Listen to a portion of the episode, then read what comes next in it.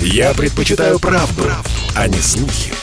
Поэтому я слушаю Радио КП. И тебе рекомендую.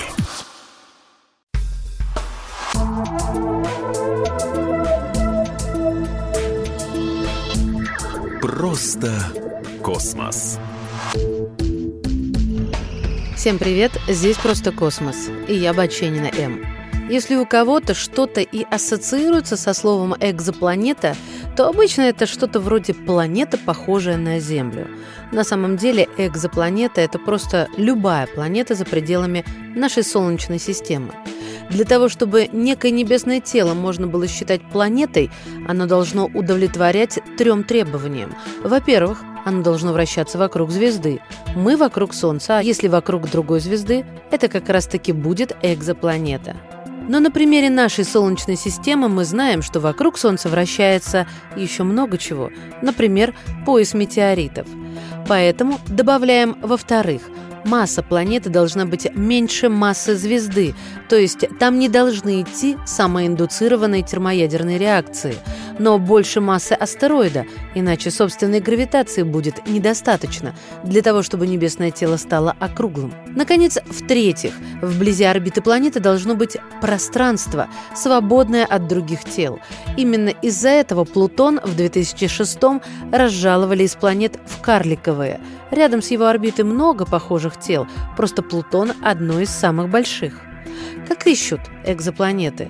Первый вариант – следить за движением звезды. Дело в том, что звезда и планета взаимодействуют между собой.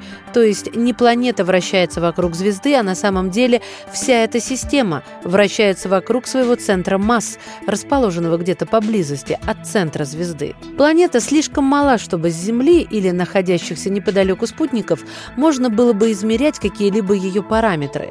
А вот спектр свечения звезды получить можно. Ну а поскольку звезда движется в этом спектре, будет наблюдаться доплеровский сдвиг. Если его изолировать и измерять в течение достаточно продолжительного времени, можно получить период вращения звезды. Ну а оценив массу звезды и зная период вращения, можно получить массу планеты. Вуаля! мы открыли экзопланету.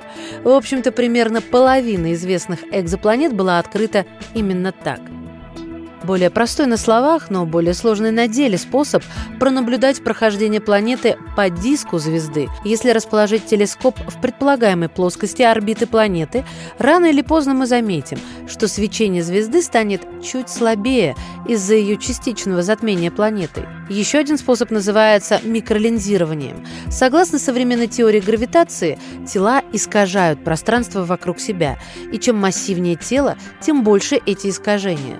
В результате, если между наблюдателем и исследуемым небесным телом пролетает некий массивный объект, из-за искажения можно наблюдать усиление свечения исследуемого тела, такую вспышку.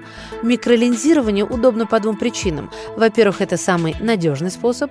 Во-вторых, для того, чтобы обнаружить экзопланету при помощи микролинзирования, не нужно находиться в плоскости орбиты этой планеты.